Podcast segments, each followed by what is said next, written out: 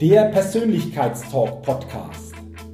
Der Podcast mit viel Inspiration, neuem Denken und starken Impulsen für ein bewusstes Wachstum rund um die Themen wirkungsvolle Persönlichkeitsentwicklung und intelligente Potenzialmaximierung.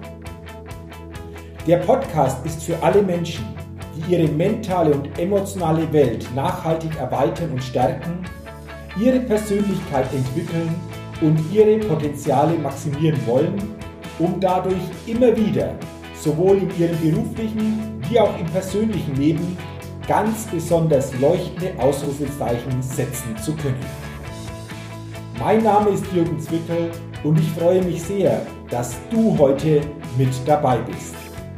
Also, lass uns mit dem Persönlichkeitstalk starten. Hallo und herzlich willkommen zu einer neuen Folge des Persönlichkeitstalk Podcast. Der Podcast für neue Inspiration, neues Denken und für ein bewusst persönliches Wachstum. Vielen Dank, dass du heute bei dieser Folge mit dabei bist und ich verspreche dir, diese Folge wird wieder interessant, denn ich habe heute einen spannenden Interviewgast im Persönlichkeitspodcast mir wieder eingeladen. Und ich will dir diesen Interviewgast natürlich gleich vorstellen. Und ich begrüße heute im Persönlichkeitstalk Podcast Kim Nestel. Lieber Kim, herzlich willkommen und schön, dass du dir die Zeit nimmst für unser Interview heute im Podcast.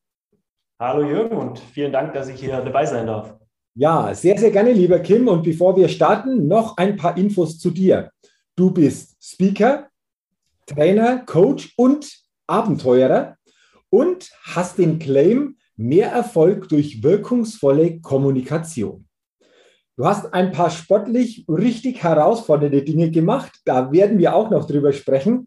Aber lass uns doch gleich mal einsteigen zum Thema wirkungsvolle Kommunikation. Da habe ich mir im Vorfeld gedacht, lieber Kim, wirkungsvolle Kommunikation, was bedeutet das denn genau? Willst du uns da mal mitnehmen auf deinen Weg in dein Thema, was das bedeutet? Lass uns doch gleich mal mit diesem Thema einsteigen.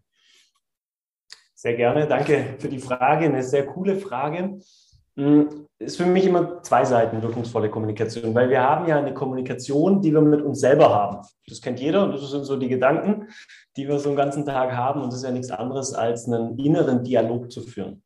Mhm. Und das ist so das eine, je nachdem, welche Gedanken ich habe, was für Fragen ich mir stelle, das trage ich ja nach außen. Das wissen wir alle. Wir können relativ schnell, wenn wir jemanden treffen, entscheiden, hat er gerade eine gute Energie, ist er in einer guten Stimmung oder eher in einer schlechten Stimmung. Selbst wenn wir jemanden nur am Telefon hören, weil Stimme kommt ja von Stimmung. Das hat oft ganz viel damit zu tun, wie sieht es denn da innen drin aus, in diesem mächtigen Apparat zwischen unseren Ohren. Also da fängt für mich schon mal mit der Kommunikation an, mit welcher Einstellung, mit welcher Haltung gehe ich an Themen hin, wie gehe ich überhaupt jetzt auch in Gespräche mit anderen rein und wie gehe ich mit mir selber um, wie kommuniziere ich mit mir selber wir sagen, wir sind ja oft häufig die größten Kritiker von uns selbst und sind da sehr kritisch mit allem, was wir tun und bei anderen sind wir sehr wohlwollend. Und wirkungsvolle Kommunikation fängt da für mich schon an, dass wir manchmal einfach wohlwollender mit uns selber sind, um was Positiveres nach außen tragen zu können. Und dann haben wir natürlich die Kommunikation mit unseren Mitmenschen. Ich glaube, Worte sind eine der mächtigsten Werkzeuge, die wir als Menschen haben, weil wir dadurch eben Verbindungen aufbauen können, Brücken aufbauen. Wir können andere Menschen erreichen und für mich bringt es eine schöne Geschichte so sehr auf den Punkt, wie wichtig das ist. Der Warren Buffett sagt wahrscheinlich vielen was, nur einer der reichsten Menschen der Welt. Und er hat ja sein Geld vor allem dadurch verdient, dass er gute Investments gemacht hat. Also Aktien von guten Unternehmen, manchmal auch ganze Unternehmen gekauft. Der ist ja mittlerweile 91 Jahre jung und immer noch im Investment tätig. Und er wurde in meinem Interview gefragt, Herr Buffett, was war Ihr bestes Investment? Und ohne lang zu überlegen, sagt er, mein bestes Investment war damals, als ich Anfang 20 war, einen Rhetorikkurs bei Dale Carnegie zu besuchen, weil das hat mir eröffnet, dass ich, er sagt, er ist grundsätzlich eher ein introvertierter Mensch, mal aus mir rausgegangen bin, mit anderen Menschen zusammenarbeiten konnte und all dieser Erfolg, den ich habe, der war nur dadurch möglich. Und das finde ich spannend, wenn so ein Mensch, der sein, also viel seines Geldes, seines Vermögens mit guten Aktieninvestments gemacht hat, sagt, das wichtigste Investment war keine dieser Aktien, sondern ein Kurs in Rhetorik, weil der mir eine ganz neue Welt, ganz neue Türen geöffnet hat. Und ich glaube, da sind wir auch schon beim Thema wirkungsvolle Kommunikation. Wenn es uns gelingt, eine gute Verbindung zu anderen Menschen herzustellen, dann sind wir einfach viel wirkungsvoller in unserem Handeln, in den Dingen, die wir erreichen wollen, in Projekten. Und das ist für mich wirkungsvolle Kommunikation. Okay, also äh, vielen Dank ausführliche Antwort, lieber Kim. Sehr, sehr interessant. Du hast schon gesagt, wirkungsvolle Kommunikation geht nicht nur darum, mit anderen gut zu kommunizieren, sondern vor allen Dingen zuerst mal mit sich selbst. Mhm. Du gesagt hast, liebevoll umzugehen. Hast du da ein paar Ideen, Impulse, wie uns das grundsätzlich besser gelingt? Weil wenn wir über Kommunikation reden, dann glaube ich, dass die meisten, Wort hören, ja, darüber nachdenken, wie kann ich jetzt mit anderen kommunizieren, aber so dieses eigene Kommunizieren, dieses oft unbewusst eigene Kommunizieren mit uns selbst, eher nicht so im Blick haben. Was gibt es denn so aus deiner Erfahrung hier für Möglichkeiten, dass uns das auch mit uns selbst besser gelingt? Ja, wie bei jeder Veränderung ist für mich so der erste Schritt, überhaupt mal ein Bewusstsein zu schaffen. Ne? Weil nur wenn ich Dinge im Bewusstsein habe, kann ich da eine Veränderung vornehmen, wenn ich möchte. Und eine ganz schöne Übung, wie ich finde, für den Alltag, einfach sich mal im Smartphone eine Erinnerung zu stellen, zwei, dreimal am Tag, wo, wo der Wecker dann kurz klingelt. Und immer wenn diese Erinnerung aufploppt, sich mal kurz ein paar Minuten Zeit zu nehmen, einen Stift in die Hand zu nehmen, um mal aufzuschreiben, was habe ich eigentlich die letzten 10, 20, 30 Minuten so gedacht? Was ging da so in meinem Kopf rum? Dass wir einfach diesen Prozess, der natürlich den ganzen Tag, die Wissenschaft spricht ja von so 60.000 Gedanken, die uns am Tag so durch den Kopf gehen. Viele von denen sind natürlich immer wieder die gleichen, die wir denken, dass ich die einfach mal bewusst kriege und dann so eine Art Bullshit-FM-Liste erstelle. Also mal gucken, was sind denn so die Top 10 der eher ungünstigen Glaubenssätze? Also Sätze, die mich vielleicht eher hindern in meinem Alltag. Ne? Das könnten so Sätze sein, oh Gott, jetzt muss ich wieder mit diesem Idiot hier reden, zum Beispiel, ja. Oder habe ich wieder blöd gemacht, ich bin nicht gut genug. Also so Klassiker, einfach die mal rauszufiltern, um überhaupt mal ein Bewusstsein zu haben, wo sabotiere ich mich ein Stück weit selber, einfach durch die Kommunikation mit mir selbst. Und das ist so eine kleine Übung, die kann man mal zwei, drei Wochen machen. Ist ein bisschen anstrengend, weil man immer wieder sich so selber reflektieren muss und gleichzeitig total lohnenswert, wie ich finde. Mhm. Spannend, also danke schon mal für diesen, für diesen Tipp. Und du hast es gesagt, Bewusstheit ist mal der erste Schritt, weil nur wenn uns das bewusst ist, können wir es verändern, verbessern oder verstärken, wie auch immer das dann gelagert ist. Ähm, du hast schon gesagt, diese Gedanken, auch diese Glaubenssätze, glaubst du auch, dass die durchaus auch mal schon ähm, aus früheren Jahren so Einzug bei uns gehalten haben, sich verstärkt haben und natürlich irgendwo so wiederkehrende Gedankenschleifen sind? Die uns natürlich in manchen Situationen unterstützen und in manchen Situationen ja auch zurückhalten können, ohne dass wir es bewusst in dem Moment wieder greifen können. Ist es so etwas, was du da so aus deiner Erfahrung auch beobachtest oder ähm, ja auch teilen kannst? Ja, auf jeden Fall. Also Glaubenssätze entstehen ja aus vielerlei Hinsicht und viele kommen natürlich auch aus einer kindlichen Prägung, je nachdem, wie da unser Umfeld war. Und es geht natürlich auch weiter. Also das Umfeld prägt immer, das ist auch so ein zweiter Tipp, ne, sich dann auch Menschen zu suchen, die vielleicht eher in einem Mindset sind, das mich anspornen, ne, die, die positiv unterwegs sind, weil das färbt ja auch immer ab über, über die Spiegelneurone. Also mit wem umgebe ich mich? Wie heißt der schöne Satz aus der Erfolgsliteratur, sagt man immer so, du bist der Durchschnitt von den fünf Menschen, mit denen du am meisten Zeit verbringst. Und da ist für mich schon viel dran, weil das merken wir relativ schnell, je nachdem, mit wem ich umgebe. Ich habe auf einmal ähnliche Ansichten, ich habe ähnliche Gedanken. Man sieht es auch oft, die Menschen haben sogar ähnliche Körperhaltung, wenn sie sich stark vertrauen. Also da passiert natürlich ganz, ganz viel. Und allein durch dieses Bewusstsein, durch diese Übungen überhaupt mal zu haben, was denke ich denn da? Weil natürlich hat es eine Auswirkung. Gibt es ja so diesen Glaubenssatzloop, ne, dass man sagt, okay, der Gedanke das, was ich wahrnehme, was in meinen Filter kommt, hat immer Auswirkungen auf meine Emotionen, auf meine Energie im Körper. Und die, wenn ich mit einer negativen Emotion jetzt irgendwie hingehe, sei es ein Kundengespräch, sei es eine, eine Teamabsprache, sei es egal was, ist klar, dass das Ergebnis nicht so sein kann, wie wenn ich mit einer positiven Emotion hingehe. Und dadurch entwickeln sich natürlich dann die Glaubenssätze, weil dann heißt ja die selbsterfüllende Prophezeiung, wusste ich es doch, ich kann das halt nicht. Ja? Und ja, und deswegen lohnt sich das für mich auf jeden Fall auch ein Leben lang. Ich glaube, der Prozess ist auch nie zu Ende. Da immer wieder sich mit sich selber zu beschäftigen, wohlwollend da drauf zu schauen und es auch anzunehmen. Also gar nicht jetzt immer gleich so, oh Gott, da habe ich einen schlechten Glaubenssatz, den muss ich jetzt bekämpfen. Also gar nicht mit so einer aggressiven Haltung, sondern eher wohlwollend, so nach dem Motto, ah, hallo, bist du auch wieder da? Und dann da langsam ein neues, ja, einen neuen Glaubenssatz sich, sich ähm, ja, einzutrichtern oder anzutrainieren, weil das ist ja das Schöne an unserer, wenn man das auf einer Neuroplastizitätsebene anschaut, wir können ja die Strukturen im Gehirn verändern über eine Wiederholung, über neue Gewohnheiten und das ist möglich. Also wir können daran arbeiten, wenn wir da merken, da ist was, was uns nicht so fördert in dem, was wir erreichen wollen. Das hast du jetzt wunderbar beschrieben. Vielen Dank dafür. Und das waren jetzt schöne Beispiele, wie es äh, aussieht, um die Kommunikation mit uns selbst zu verbessern oder uns derer bewusster zu werden. Das ist ja so der eine Weg, ähm, der eine wichtige Weg. Wir können das sicherlich noch vertiefen und da gibt es sicherlich noch mehr Möglichkeiten, aber überhaupt mal dieses Bewusstsein zu schaffen, auch das gibt es. Auch da sollte jeder von uns mal bewusster darauf achten. Und dann hast du ja vorher auch schon gesagt, es geht darum, die Kommunikation mit anderen natürlich auch gut zu gestalten. Hast du auch hier noch ein paar Gedanken, wie uns das gelingt, ähm, wie wir da im täglichen einfach auch auf bestimmte Gegebenheiten besser achten können, weil Kommunikation mit anderen Menschen, das geht ja los im privaten, persönlichen Bereich, zieht sich weiter in den beruflichen Bereich. Was gibt es denn da so aus deiner Sicht, was hier durchaus einfach auch wichtig ist oder was wir auch hier wieder mehr uns bewusst machen sollten? Ja. Also erstmal bewusst machen, dass natürlich jeder Mensch individuell ist und auch so ein bisschen eigene Persönlichkeitsstruktur hat. Du hast da hinten so schön im Hintergrund Persönlichkeit gewinnt oder auch auf deinem Shirt drauf. Ne? Mhm. Persönlichkeit macht uns ja auch einzigartig. Und das ist ja erstmal was Schönes. Und deswegen mir geht es ganz viel darum, kommen wir mal weg von diesem Standardsatz, behandle andere so, wie du behandelt werden möchtest. Weil, ja, wenn ich alle so behandle, wie ich behandelt werden möchte, ich habe ein paar Präferenzen, das finde ich cool, dann erreiche ich halt immer nur die, die so ähnlich ticken wie ich. Und ich glaube, unsere Verantwortung, gerade wenn wir in der Kommunikation unterwegs sind, weil es ist immer schwierig zu den anderen sagen, geh du mal auf ein Kommunikationsseminar, du musst dich verändern, dann können wir besser reden. Wo wir immer anfangen können, ist bei uns selbst, ähm, sei du selbst die Veränderung, die du sehen willst, so nach dem Motto. Und da viel mehr hinzugehen, behandle andere so, wie sie behandelt werden möchten. Also jeden auch so ein bisschen individuell zu betrachten, sich mal zu überlegen, was ist in dem wichtig, wie tickt der, ne? ist er vielleicht eher ein rationaler Mensch oder eher ein emotionaler, eher extro oder introvertiert, was ist für den wichtig? Welche Art und Weise? Braucht er viele Kopfbilder? Braucht er eher mehr Zahlen, Daten, Fakten von mir? Was braucht der, um gute Entscheidungen zum Beispiel treffen zu können? Und da die Verantwortung zu übernehmen. Und ja, das ist am Anfang erstmal ein bisschen anstrengend, vor allem wenn das Leute sind, die eben anders ticken als wir. Und gleichzeitig auch da wieder ein großes, ja, also langfristig einen großen Nutzen, weil ich eben auf Menschen mehr eingehen kann. Und vielleicht so ein ganz kleiner Tipp, wie kann ich das jetzt trainieren im Alltag? Ich mache mir das zum Beispiel immer so als kleine Herausforderung, wenn ich irgendwo auf einer Party bin, auf einer Netzwerkveranstaltung, egal irgendwo bin, wo Menschen sind, die ich auch noch nicht so gut kenne.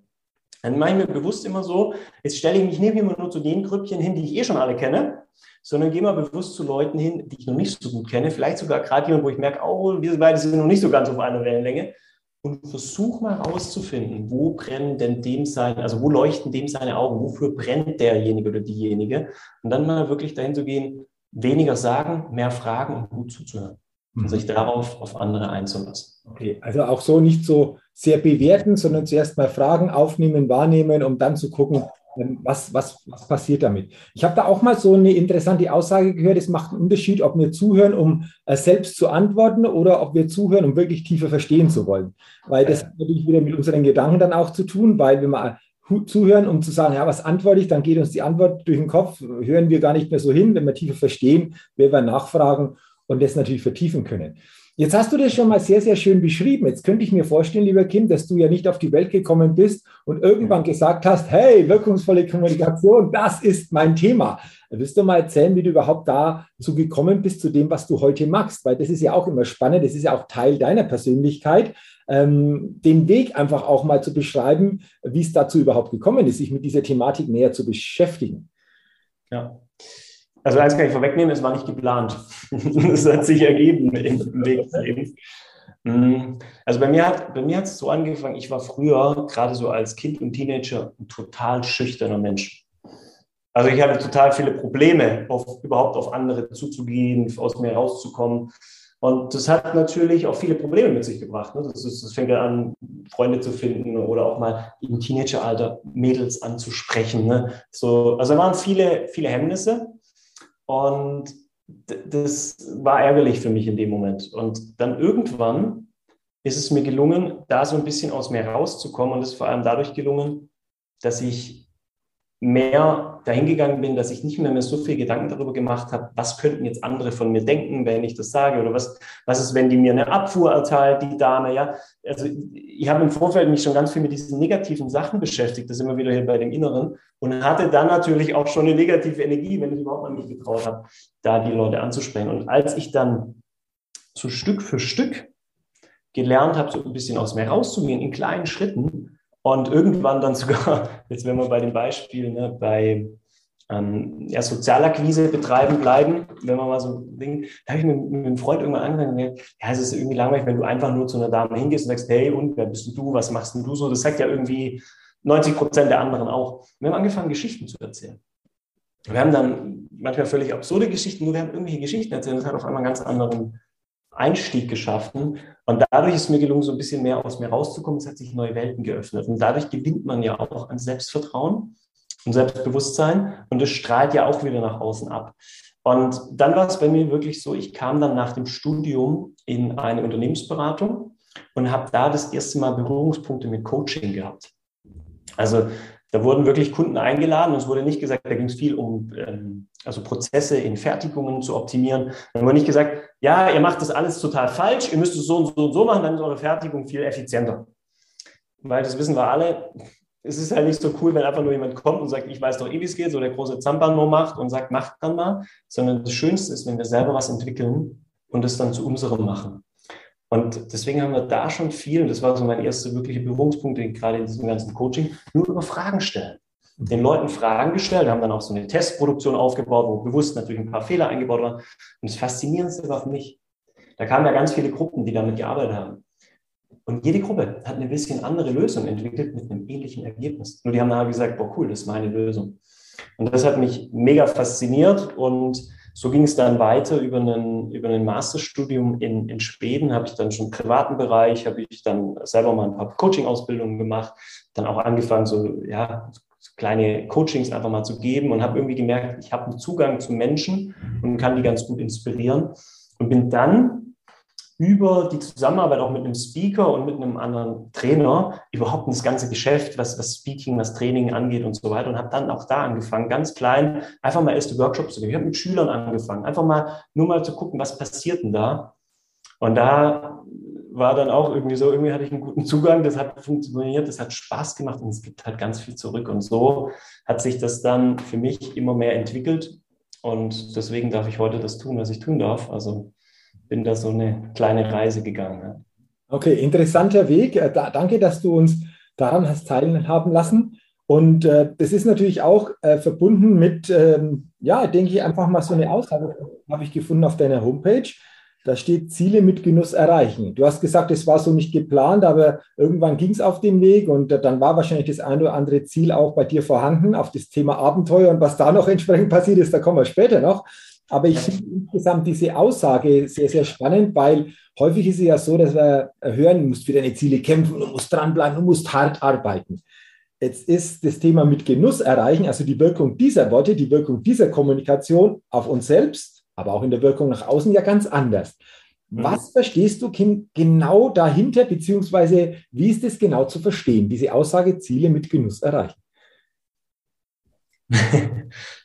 Spannende Frage.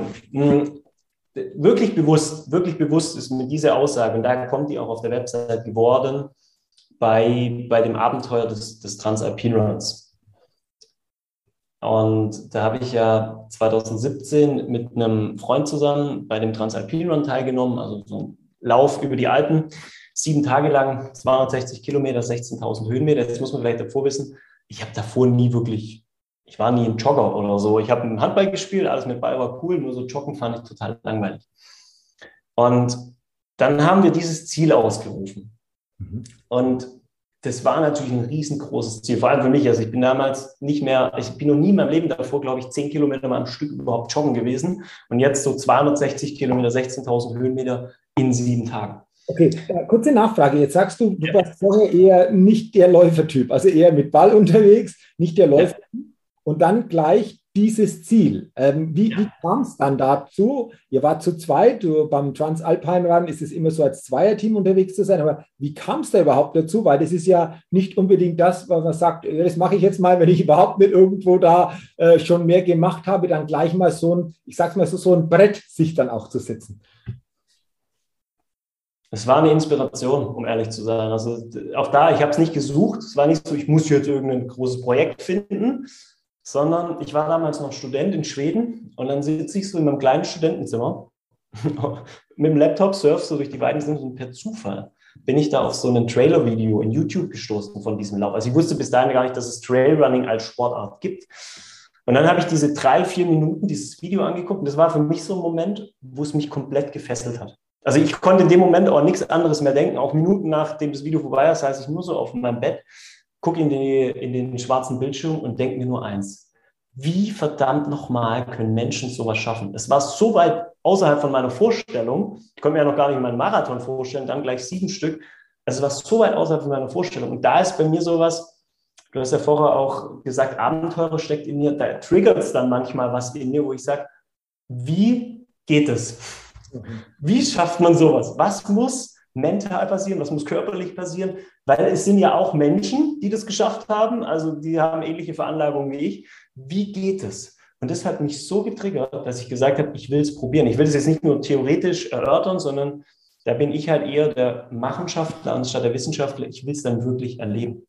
Und aus diesem Video ist dann die Idee entstanden. Ich habe dann dem Moritz, einen guten Freund von mir, geschrieben, wo ich wusste, er hat schon mal ein paar Marathons, habe ihm das Video geschickt. Und der Moritz ist jemand, der ist eigentlich ein sehr, sehr zuverlässiger Mensch. Und der höre ich zwei, drei Tage gar nichts von dem.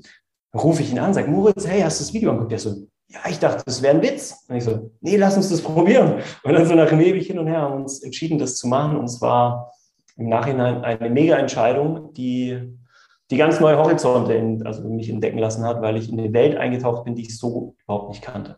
Okay, was waren, also spannend, wie du das erzählst, einfach sich auch mal inspirieren zu lassen. Also ich glaube, so eine Botschaft auch nicht gleich irgendwo zu sagen, klappt für mich nicht, sondern einfach mal zu gucken, hey, was wird da ausgelöst? Mal der Sache mhm. nachzugehen, sich mal darauf einzulassen und zu gucken, was könnte daraus entstehen. Das ist, glaube ich, auch so eine wichtige Botschaft.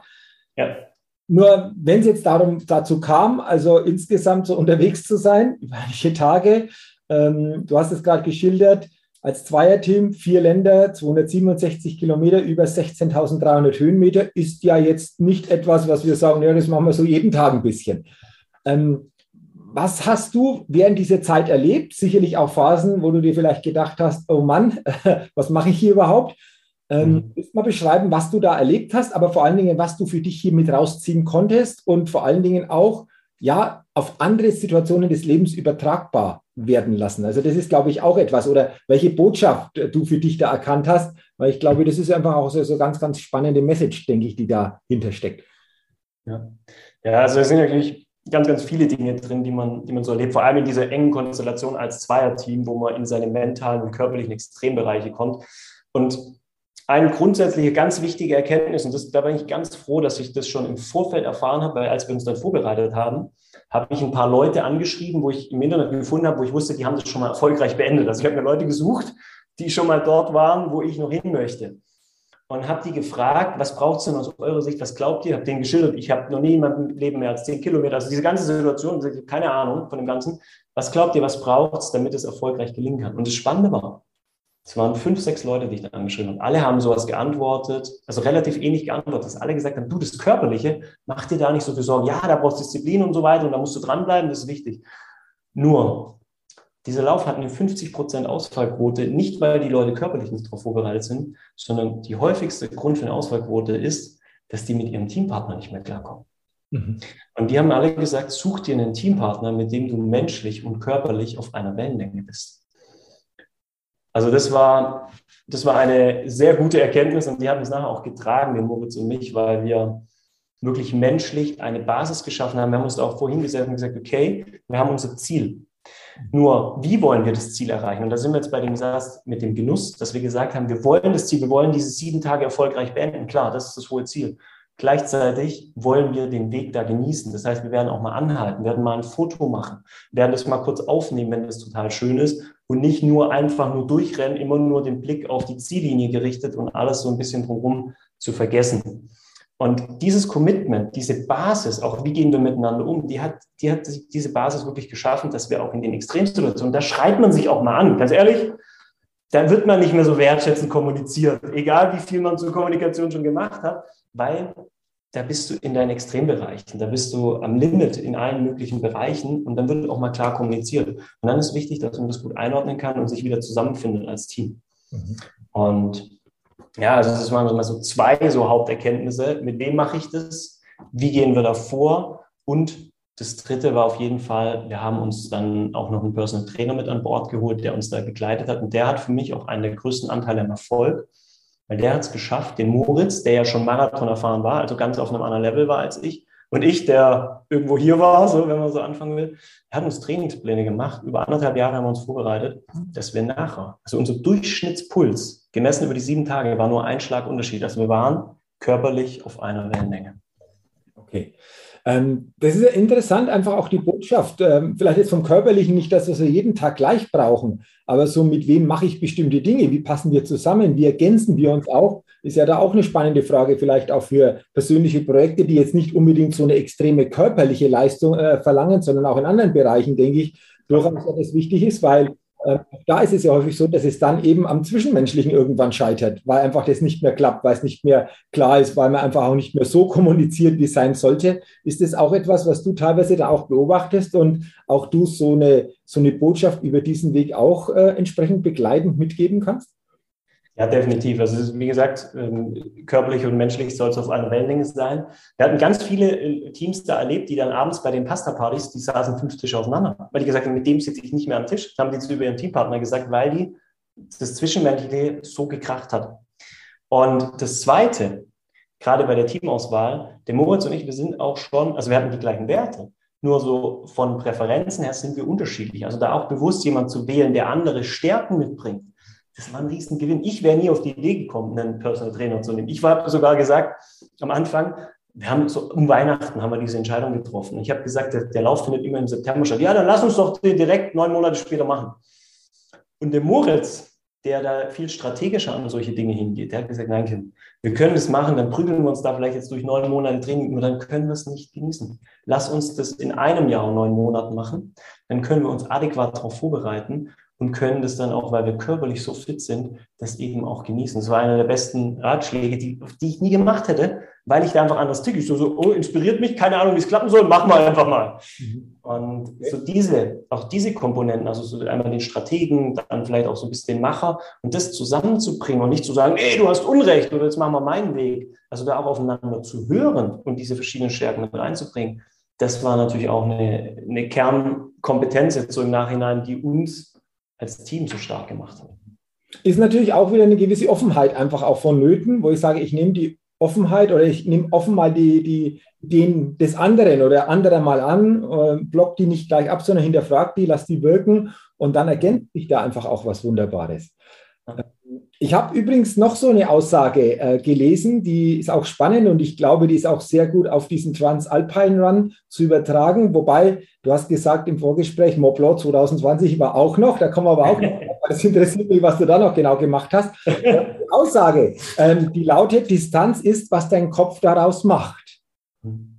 Ja. ja. dieser Satz natürlich, wenn ich den so lese oder wenn wir den so hören, dann sagen wir, ja, ja, okay, ist, schon klar. Aber wenn wir den tiefer betrachten, was bedeutet das jetzt wieder? Transalpine war 267 Kilometer. Distanz, wo ich sage, ah ja, das ist ja, das sind ein paar Meter und ein paar Kilometer. Äh, willst du das auch mal nochmal erklären oder tiefer nochmal erklären, was da genau dahinter steckt und wie sich dieser Satz vor allen Dingen auch bemerkbar macht? Da sind wir wieder eben, wie, wie zu Beginn des Gesprächs schon, so bei diesem Inneren, diese innere Kommunikation. Weil du kannst es dir auch vorstellen, ich meine, du hast auch schon ein paar Marathons gelaufen, ne? du kennst das so, so ein Stück weit. Und irgendwann fängt immer irgendein Schmerz an. Meistens so nach 30, 32 Kilometer spätestens. Da, äh, Haruki Murakami hat das mal so schön in seinem Buch geschrieben, wovon ich rede, wenn ich vom Laufen rede. Der, der schreibt da diesen Satz bei solchen langen Distanzen, bei solchen extremen Belastungen, Schmerz ist obligatorisch, Leiden eine Option. Weil ob ich den Schmerz, sei es ein Hungerschmerz, sei es ein körperlicher, ein Muskelschmerz, das kommt immer irgendwann. Und diese Situation, die hatten wir natürlich da auch in dem Lauf.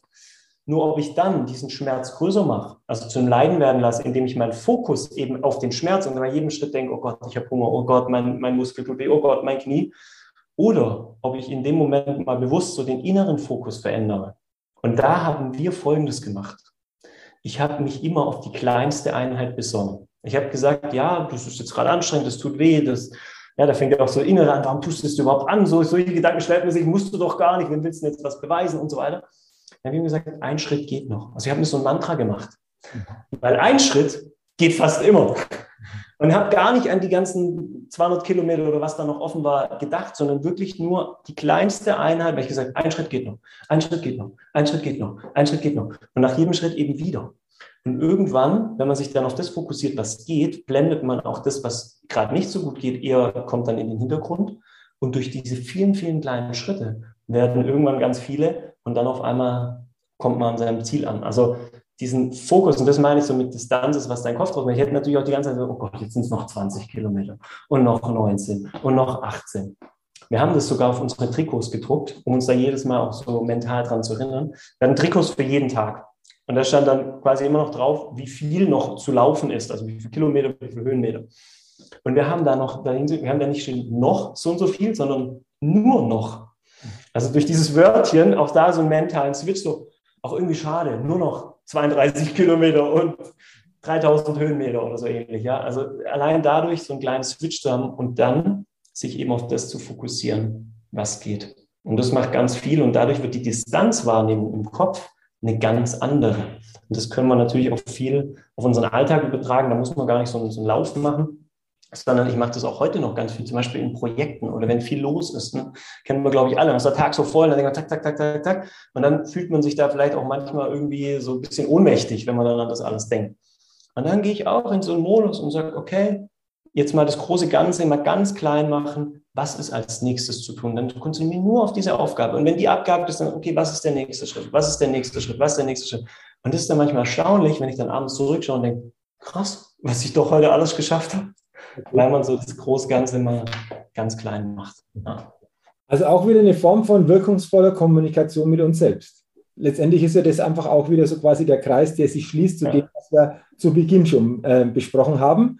Lieber Kim, ähm, jetzt, jetzt habe ich vorher natürlich den Spannungsbogen ein bisschen aufgebaut, wo ich gesagt ja. habe, hey, Mont Blanc 2020, da war auch Lass uns natürlich auch gerne darüber reden. Willst du mal erzählen, was da genau war, wie das ausgesehen hat, was du da, ja, letztes Jahr, 2020 war ja das, ähm, in, in Angriff genommen hast? Ja, also auch wieder ein Team-Event, das zieht sich bei mir durch und Abenteuer, also Abenteuer ist auch immer wieder dabei. Hm, habe ich mit einem anderen Kumpel diesmal, weil der Moritz, der wohnt mittlerweile in Vancouver, Kanada. Also ist auch spannend, was so ein Transalpinland dann mit ihm gemacht hat. Der hat ein ganz neues Leben aufgesetzt. Unabhängig davon, mit einem anderen Kumpel hatte ich dann letztes Jahr den, den Mont Blanc haben wir in Angriff genommen. Irgendwie eine coole Challenge, den höchsten Gipfel Europas. Und dann haben wir noch eine zweite Challenge. Wir haben gesagt, okay, wir wollen das am Stück gehen, also ohne Übernachtung auf einer Hütte. Mhm. Das heißt, man startet, so ein Nebenort von Chamonix in Les Souches, auf 1000 Höhenmeter, läuft dann einmal auf 4800 hoch und wieder zurück am Stück im besten Fall. Und ja, das war, das war eine besondere Challenge und da gab es natürlich auch viele Höhen und Tiefen und wieder das Besondere auch da. Also das Team, wir haben uns wieder vorher hingesetzt, ganz klares Commitment und wie wollen wir das erreichen? Personal Trainer dazu genommen und vorbereitet und dann diesen, ja, diese, diese Challenge sozusagen in Angriff genommen und vielleicht eine kleine Geschichte aus dem Ganzen, wo das Thema Team wieder so wichtig wird und auch der Umgang miteinander. Wir haben da so eine Zwei-Schuh-Strategie gefahren, weil gerade in den unteren Bereichen, da läuft man viel durch Wälder am Anfang noch, dann durch so Felsen. Und da wollten wir jetzt nicht mit den Gletscherschuhen laufen, die ja sehr klobig und schwer sind und die Füße eher so ein bisschen einschnüren. Dann haben wir da unten so Trailschuhe genommen, also leichte Schuhe mit einem guten Profil und haben einfach die Bergschuhe dann hinten an den Rucksack hingehängt. Und dann läuft man da abends um 17 Uhr los, man läuft dann so die Nacht durch und dann kam man natürlich immer mehr in die Dämmerung rein. Jetzt war es da auch so, die Wege waren jetzt nicht optimal ausgeschrieben. Wir hatten dann zum Glück äh, also Navi auf der Uhr, konnten dann da so ein bisschen folgen. Und irgendwann kam man an die Stelle, wo das erste Schneefeld anfiel. Mhm. Und wollten wir die Schuhe wechseln. Und ich nehme meinen Rucksack ab, gucke den an und sehe nur noch einen Schuh dranhängen. Also weil ich zu faul war, das doppelt hinzumachen. Also kommen wir vielleicht auch wieder zum Learning daraus. Vorbereitung ist so, so wichtig. Mhm. Ich war ein bisschen zu faul, unten das richtig hinzumachen, habe es nur so mit einem leichten Knoten hingemacht. Ich habe einen Schuh verloren. Und das bedeutet das aus bei so einer Expedition, weil du kannst nicht mit Trailschuhen auf den Gletscher laufen. Das, das geht nicht lange gut. Also ich total verzweifelt, wirklich so den Tränen nahe, gucke meinen Freund an, habe gesagt, das kann nicht sein, das darf nicht. Ich suche meinen Schuh. Jetzt war ja das Problem, ich konnte ja nicht einfach einen Weg zurückgehen, deshalb war auch schon langsam dunkel. Ich hatte nur eine Stirnlampe auf, da ist ja nirgends Beleuchtung oder sowas. Also laufe ich los zurück. Über anderthalb Stunden bin ich so immer mit der Uhr gefolgt, so, wo waren wir? So ein bisschen den, den GPS zurück. Den Schuh nicht gefunden. Bin zurückgekommen. Alles noch versucht, habe sogar die zwei Hütten, die auf dem Weg noch gekommen sind, angerufen und gefragt, habt ihr vielleicht irgendeinen alten Schuh, den ihr mir geben könnt? Und vielleicht hat den mal einer vergessen, was weiß ich natürlich auch niemand mehr erreichen können. Da war es mittlerweile abends um elf oder halb zwölf ungefähr. Und dann gucke ich meinen Kumpel an und sage, wir müssen umdrehen. Und ich sage, das kann ja nicht sein. Wir kommen jetzt zurück und müssen allen erzählen, wir haben es nicht geschafft. Nicht, weil wir nicht, nicht fit genug waren, nicht, weil das Wetter nicht mitgespielt hat, weil ich meinen Schuh verloren habe. Und das war wirklich krass. Irgendwann, klar, mussten wir es irgendwie eingestehen. Wir laufen gerade los. Wir sind so 10, 15 Meter gelaufen. Ich habe es gedanklich so losgelassen langsam, guck nach links und dann liegt da mein Schuh. Also wirklich 10 Meter weg von dem Ort, wo wir die Schuhe wechseln wollen. In dem Moment, das war wirklich Achterbahngefühle, so von zu Tode betrübt, himmelhoch jauchzend. Ich habe so einen Schrei wie, wie in der Zalanda-Werbung wahrscheinlich ausgestoßen, habe mich noch nie für so einen Schuh gefreut.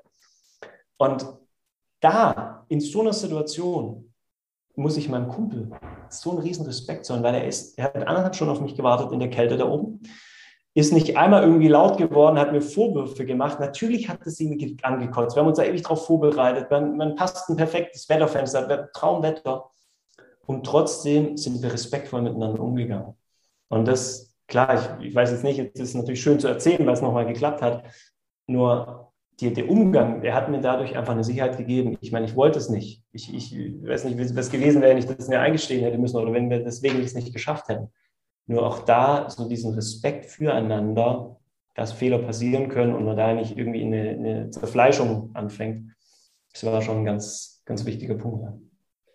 Ähm, auch das ist eine ganz, ganz interessante und spannende Geschichte. Also zum einen natürlich das Projekt an sich, aber dann auch diese Gegebenheit, die du jetzt geschildert hast weil ähm, ja auch das Miteinander natürlich wieder ganz entscheidend ist, aber du hast es schön gesagt, die Vorbereitung, auch das ist natürlich wieder übertragbar auf viele andere Situationen. Wie genau und wie konkret und wie präzise bereiten wir denn vermeintlich einfache Dinge vor, die sich dann eventuell ähm, ja ganz anders darstellen können, wenn wir das so gemacht haben, wie wenn wir es nicht gemacht haben. Also sehr, sehr spannend und äh, vielen Dank schon jetzt hin, dass du uns da so an diesen zwei ähm, außergewöhnlichen Erlebnissen, Ereignissen teilhaben hast lassen und vor allen Dingen, dass wir einfach so wesentliche Botschaften auch ganz gut transformieren konnten, so auf tägliche Situationen. Ähm, hoch, hoch spannend.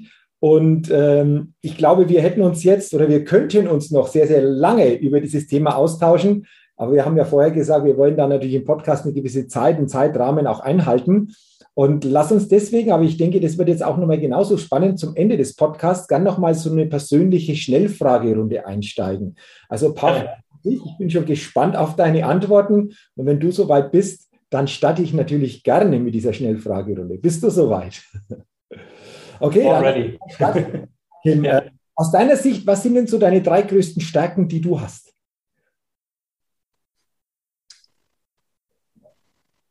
Disziplin, Umsetzungsgeschwindigkeit und charmante Hartnäckigkeit. Okay, interessant. Danke dafür, für deine Antworten. Gibt es auf der anderen Seite auch etwas, äh, wo du sagst, ja, das weiß ich, das ist eine Schwäche, da, da kann ich noch weiterhin an mir arbeiten? Wenn ja, was gibt es da? Ungeduld. Ungeduld, okay. okay. Ähm, kommen wir zum Thema Gewohnheiten. Hast du etwas, so eine Gewohnheit, die du täglich für dich umsetzt, so ein Ritual auch? Wenn ja, bin ich natürlich gespannt oder sind wir alle gespannt als Hörerinnen und Hörer, welches Ritual hast du denn? Sogar ein paar mehrere. ja, also was für mich ganz wichtig ist, ich brauche immer den, den gerade auch zu dem kopflastigen Beruf einen einen Ausgleich. Das habe ich mir wirklich aus dem Laufsport mitgenommen, dass ich jeden Tag mich bewege. Sei es mit dem Fahrrad ins Büro zu fahren, sei es eine Runde joggen zu gehen, sei es einen Spaziergang zu machen, was auch immer.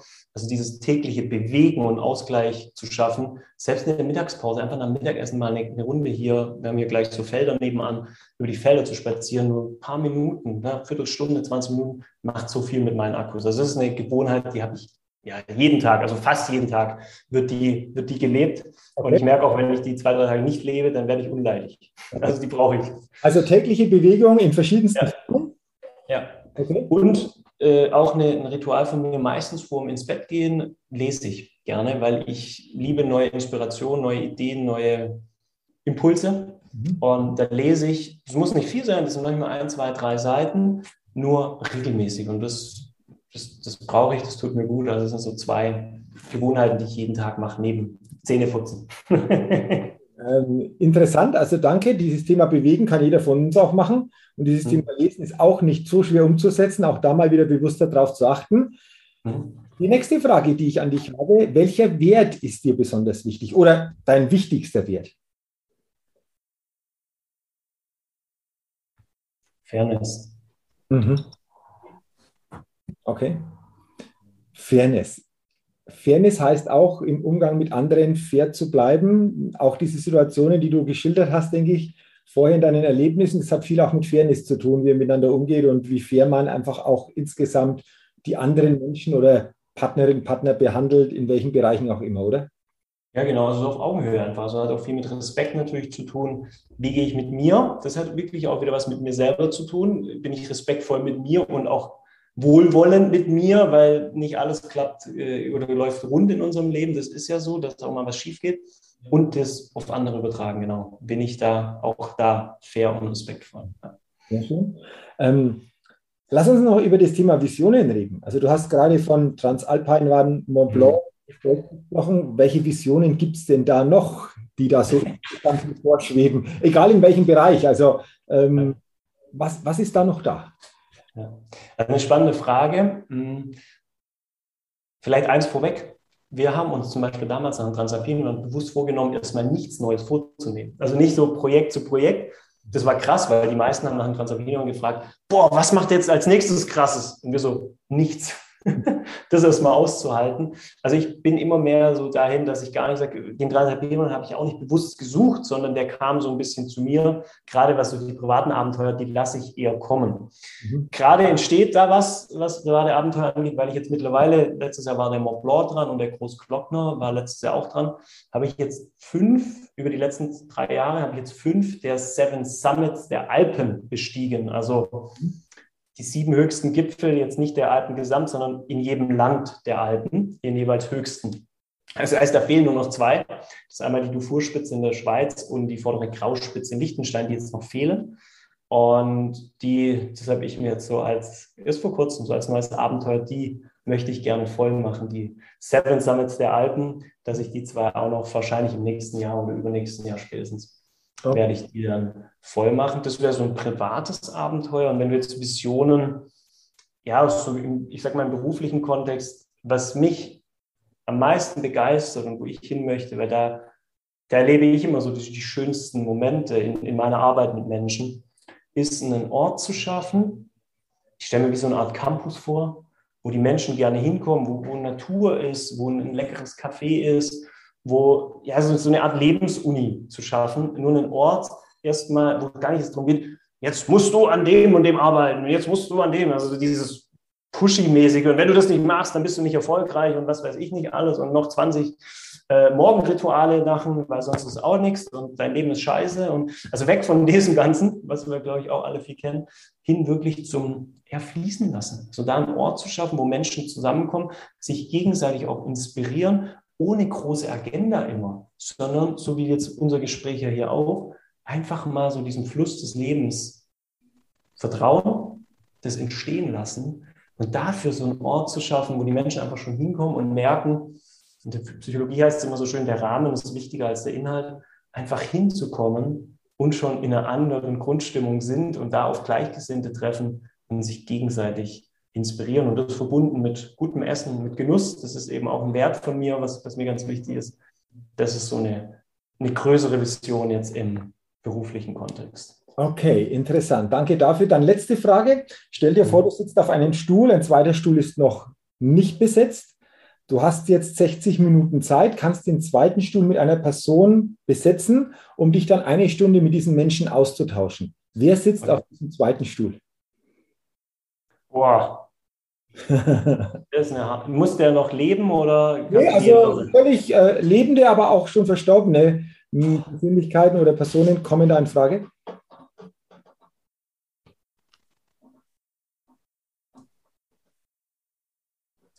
Also jetzt mal so spontan, also finde ich eine schwierige Frage, ehrlich gesagt. Aktuell und sehr spontan Charlie Mango. Mhm. Bist du kurz dazu noch? Fragen? Ja, Charlie Munger ist der Kompagnon von, wir hatten es ja ganz am Anfang, Warren Buffett. Mhm. Und der Charlie Munger, also das, äh, ja, der kongeniale Bruder im Geiste, die beiden haben gemeinsam das Ganze aufgebaut. Und der Charlie Munger, ich durfte ihn einmal so ein bisschen von der Ferne live erleben bei so einer Aktionärsversammlung von, von Berkshire Hathaway, von deren Holding. Der hat so diese Eigenschaft, der ist mittlerweile 97, also eine wahnsinnige Lebenserfahrung. Und er hat so diese Eigenschaft, wenn man dem eine Frage stellt, die Dinge auf den Punkt zu bringen. Der, der sagt dann zwei Sätze und dann ist Stille und dann fängt man an, darüber nachzudenken, boah, krass, in den zwei Sätzen war alles drin. Mhm. Und das fasziniert mich. Und das eben nicht nur, klar, der ist auch im Investmentbereich sehr gut, vor allem auch im ganzen Lebensbereich. Also die machen da auch viel für das ganze Leben. Deswegen aktuell, weil ich eben auch nicht weiß, wie lange mit 97, wie lange er noch unter uns weilen wird. Und das wäre, würde ich jetzt gerade mit ihm besetzen. Ja. Wäre wahrscheinlich ein ganz spannendes Gespräch, diese 60 Minuten, könnte ich mir vorstellen. Ich mir auch. Danke für deine Antworten in dieser Schnellfragerunde. Sehr, sehr spannend. Ähm, jetzt auch Dankeschön für deine Zeit, für deine Inspiration, für deine wirklich impulsstarken Gedanken in diesem Gespräch. Hat mir sehr viel Freude gemacht.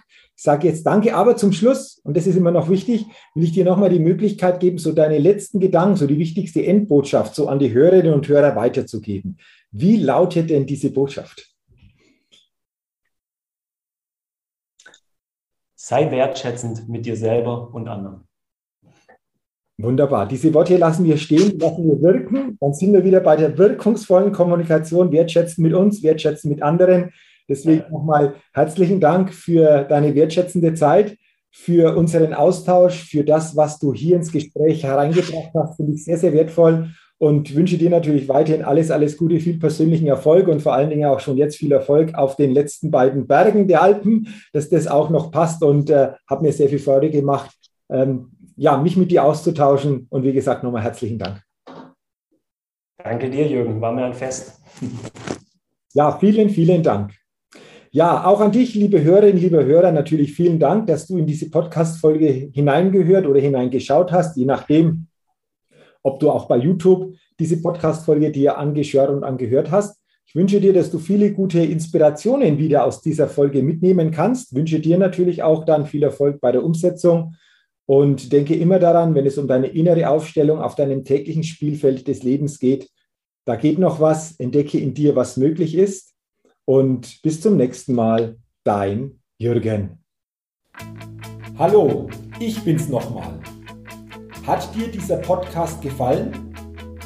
Wenn dir dieser Podcast gefallen und dich weitergebracht hat, dann gib mir sehr gerne bei iTunes eine 5-Sterne-Rezession und wenn du noch Zeit hast, gerne auch ein persönliches Feedback, damit ich den Persönlichkeitstalk-Podcast immer weiter verbessern kann. Ach ja, und wenn du noch mehr zu mir und meinen Themen wissen willst, dann gehe sehr gerne auf die Seite www.jürgenswickel.com. Max gut, dein Jürgen.